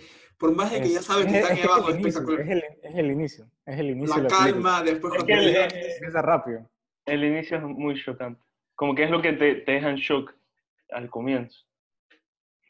Es, Yo no- es, es verle, es verle, la, verle la cara a, a Monsieur Lapéry y te quedas viendo el sufrimiento en los ojos que empieza a sudar. Y mientras el otro está con su carpetita tomando leche y apu- apuntando los nombres. No, a mí me No, es espectacular. Para mí esa es la, la- y es más bien, creo que es la escena que más me he visto. O sea, la del bar, no creo que me la Además es muy larga para, o Muy sea, larga, muy larga para ponerlas en clips. exacto, Y- para buscarla en YouTube y decir, esta me la veo hoy. Me parece, me Claro. parece que esta, esa, esa es la, la esencial. ¿Algo más que decir antes de cerrar el episodio? Eh, que definitivamente está entre unas las top 3 de Tarantino, en mi opinión. Si tuviera que decirlo, no sé si decirlo, pero Hagamos ya top 3 de cada una de las películas de Tarantino. Para para cerrar. empezar, listo, mi, yo doy mi top. Vamos a el tercero. Tercero, Django. Segunda, Inglourious Bastards. Y primera, Pulp Fiction. Yo, yo no tengo orden particular, yo no puedo darle orden, pero para mí son Inglourious Basterds, Pulp Fiction y Once Upon a Time. Estamos en lo correcto, Francisco. Bien, me alegro. Por más de que antes habías dicho que Django sí estaba en tu top. No. Eh, O No, top sí, perdón, no estamos de acuerdo, no, tienes razón, no estamos de acuerdo. Yo pongo a Django, pongo eh, Inglourious Basterds y pongo Once Upon a Time. Pero como digo, yo no puedo ponerle orden. Para mí ese es un, está un escalón encima del resto, pero no le puedo poner Claro. orden. Me encantan todas por igual. Sí, sí, sí. Y Pulp Fiction, o sea, si hacemos un top 5 con Pulp Fiction, y, Bueno, pero son nueve películas también. ¿Qué quieres hacer? ¿El top nueve de una vez? claro. No. Bueno, cerrando, que ya les hemos quitado suficiente de su tiempo, gracias por escuchar. Eh, esperemos que haya sido agradable. Eh, al menos que sean fans de Marvel, en cuyo caso asumo que apagaron al minuto 5. Espero. O sea, la verdad, si al menos que sean masoquistas, no creo que después del minuto 5 hayan seguido escuchando si les gustaba Marvel. Así que nada, un gusto estar con ustedes, mi estimado Moreno, mi estimado señor Don Castigol. Hasta la próxima será. El gusto placer. Muchas gracias. Nos vemos. Chao.